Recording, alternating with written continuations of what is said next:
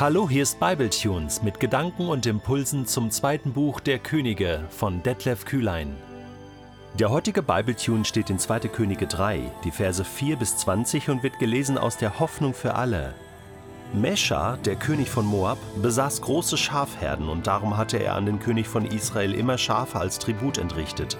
Insgesamt 100.000 Lämmer und 100.000 ungeschorene Schafböcke. Doch nach Ahabs Tod lehnte er sich gegen die Herrschaft der Israeliten auf und weigerte sich weiter zu zahlen. Da brach König Joram von Samaria auf und zog alle wehrfähigen Israeliten ein. Zugleich sandte er Boten nach Juda zu König Josaphat und ließ ihm mitteilen: Der König von Moab hat sich gegen uns aufgelehnt und weigert sich weiterhin Tribut zu zahlen. Willst du zusammen mit mir gegen ihn kämpfen? Josaphat antwortete: Du kannst mit mir rechnen. Ich stelle dir meine Truppen und meine Pferde zur Verfügung. Dann wollte er wissen, welchen Weg sie nehmen würden. Wir ziehen durch die edomitische Wüste, meldete Joram zurück. So zogen der König von Israel und der König von Juda mit ihren Truppen los, und auch der König von Edom schloss sich ihnen an. Wie geplant schlugen sie den Weg durch die Wüste ein.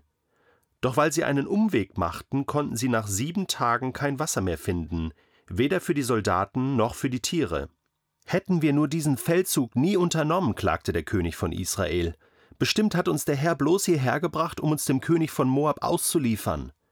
Aber Josaphat fragte: Ist denn kein Prophet des Herrn in der Nähe, durch den wir den Herrn befragen könnten? Doch, antwortete ein Diener des Königs von Israel. Elisa, der Sohn von Schafat, ist hier. Er war seinerzeit Elias Diener. Dann ist er ein echter Prophet, sagte Josaphat, und sogleich gingen er, der König von Israel und der König von Edom zu Elisa. Doch Elisa war abweisend. Warum kommst du denn zu mir, König von Israel? Ich habe nichts mit dir zu schaffen. Geh doch zu den Propheten, die dein Vater und deine Mutter angeheuert haben. Nein, erwiderte Joram, denn es war der Herr, der uns hierher geführt hat und uns nun dem König von Moab ausliefern will. Da lenkte Elisa ein. Nur weil auch König Josaphat von Juda hier ist, gebe ich dir eine Antwort. Wäre er nicht da, würde ich dich nicht einmal ansehen, geschweige denn irgendetwas für dich tun.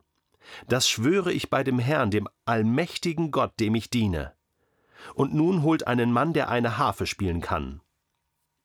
Während der Musiker spielte, sprach der Herr zu Elisa und gab ihm eine Botschaft für die Könige. Elisa rief: Hört, was der Herr euch befiehlt hebt in diesem trockenen Tal überall Gruben aus. Es wird zwar kein Wind aufkommen, und es wird auch nicht regnen, aber trotzdem wird dieses Tal sich mit Wasser füllen. Dann könnt ihr alle genug trinken, auch eure Pferde und das Vieh. Aber das ist noch nicht alles, fuhr Elisa fort. Der Herr will euch noch mehr geben. Mit seiner Hilfe werdet ihr die Moabiter besiegen. Ihre schönen und gut befestigten Städte werdet ihr in Schutt und Asche legen, alle wertvollen Bäume fällen, alle Quellen im Land zuschütten und die besten Felder mit Steinen verwüsten. Am nächsten Morgen, etwa zur Zeit des Morgenopfers, waren die Gruben im Tal mit Wasser gefüllt. Es kam von den Bergen Edoms und überschwemmte die ganze Gegend. Eigentlich hätte man diese Geschichte viel kürzer erzählen können, denn das gehörte zum politischen Alltag damals im alten Orient. Da zahlt ein König seinen Tribut nicht mehr, da tun sich die drei anderen Könige zusammen, ziehen in den Krieg, machen den fertig und das Ganze war geregelt. Das war Alltag damals, aber nicht so in Israel. Das ist ja schon mal ein Highlight, dass sich jetzt hier die zwei Könige vom Nord- und Südreich zusammentun und zusammenkämpfen. Endlich mal wieder ein Lichtblick in der Geschichte Israels. Joram fragt Josaphat: Hey, machst du mit gegen Moab? Ja, ist okay, ich mach mit. Sie rüsten auf, gehen durch die edomitische Wüste, nehmen den edomitischen König auch noch mit und los geht's gegen Moab. Oder? Kurz und gut. Und eigentlich ist die Geschichte hier schon fertig. Ja, sie geht jetzt weiter. Äh, so ein bisschen werden, werden sie mit ihrer Dummheit bestraft. Denn ähm, sie vergessen ausreichend Wasser mitzunehmen, haben vielleicht die Route auch nicht gut geplant, ähm, da um, um dem Toten Meer herum durch die Wüste Richtung Moab, äh, kann es schon mal sein, dass man Wasser braucht. Ja, irgendwie haben, waren die so ein bisschen verpeilt oder hatten wenig Erfahrung so in, im, im kriegerischen Unternehmen. Okay, nach sieben Tagen kein Wasser mehr. Und eigentlich wäre jetzt hier Ende Gelände im wahrsten Sinne des Wortes. Also, wenn die Moabiter das äh, mitbekommen hätten, ne, Feierabend. Und, und selbst wenn die Moabiter das nicht mitbekommen hätten, auch Feierabend, weil die wären alle verdurstet. Ja, die wären ja nicht mehr zurückgekommen rechtzeitig. Und das Vieh war ja auch schon am Verdursten. Also hier ist Worst Case. Da ist absolut Endstation. Wie bescheuert. Okay, jetzt wird die Geschichte doch noch interessant. Aber der Punkt und der absolute, ich würde sagen, Tiefpunkt ist jetzt der. Jetzt meldet sich Joram zu Wort. Und er sagt, siehste, bestimmt hat uns der Herr bloß hierher gebracht, um uns dem König von Moab auszuliefern. Plötzlich bringt er Gott ins Spiel.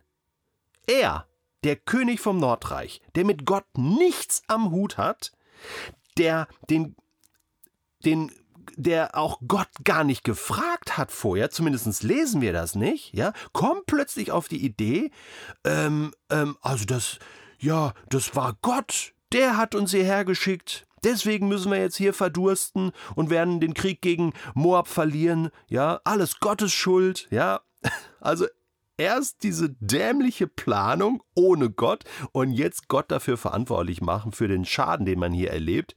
Das ist ja Wahnsinn. Das ist ja typisch menschlich, was hier passiert, oder?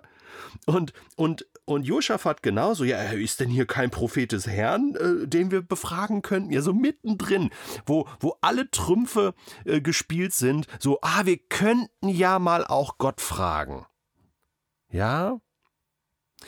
Also, das ist schon eine verrückte Geschichte. Denn diese Art von Geschichte, die wiederholt sich ständig auch in unserem Leben, oder? Erstmal alleine machen, alleine planen und irgendwann, wenn es dann gar nicht mehr weitergeht, erstmal Gott die Schuld in die Schuhe schieben, oder? Und dann vielleicht auch mal sagen, ja Gott, wir könnten dich ja eigentlich mal fragen. Vielleicht hast du ja auch eine gute Idee. Vielleicht hast du ja einen guten Schlachtplan für mein Leben. So, jetzt war da aber zum Glück Elisa in der Nähe, ein echter Prophet. Aber die Könige erleben jetzt das nächste Schlamassel. Äh, Elisa will mit dem König von Israel, vom Nordreich, überhaupt nichts zu tun haben. Geh mir aus den Augen, geh doch zu den eigenen Propheten. Und Joram wagt es, dieses blöde Argument äh, nochmal zu bringen. Es war der Herr, der uns hierher geführt hat und uns nun dem König von Moab ausliefern will. Vers 13. Und der Grund, warum jetzt Elisa einlenkt, ist nicht, weil ihn das jetzt überzeugt hat. Ja, er weiß ja genau, äh, was hier falsch gelaufen ist. Und dann sagt er, pass auf, äh, hör auf. Also, ich sag dir eins, nur weil auch König Josaphat von Juda hier ist, gebe ich dir überhaupt eine Antwort.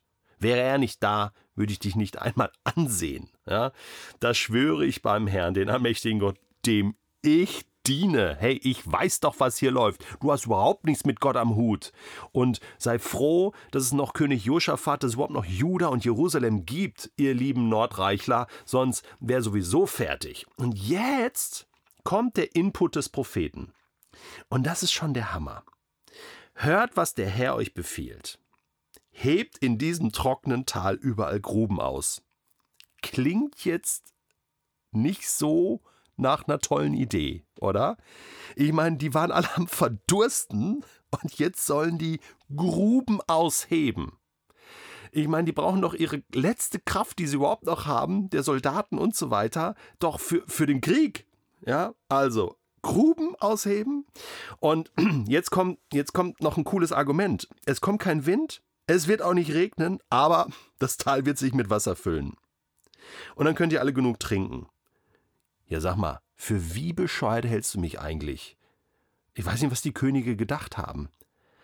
Aber das, was Gott jetzt erwartet von diesen Königen Israels, ist Glaube.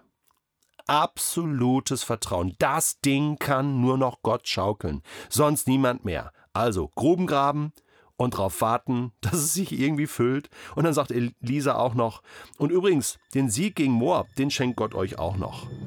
Und die Könige waren jetzt endlich mal herausgefordert zu glauben. Und Gott wird uns, egal welches Schlamassel wir angerichtet haben, wenn wir zu ihm kommen, nach seinem Willen fragen, er wird uns immer so herausfordern, dass wir wieder ganz neu glauben müssen und ihm vertrauen müssen und nichts anderes wird er von uns verlangen. Und nur dann werden wir erleben, dass das Wasser kommt und die Gruben füllt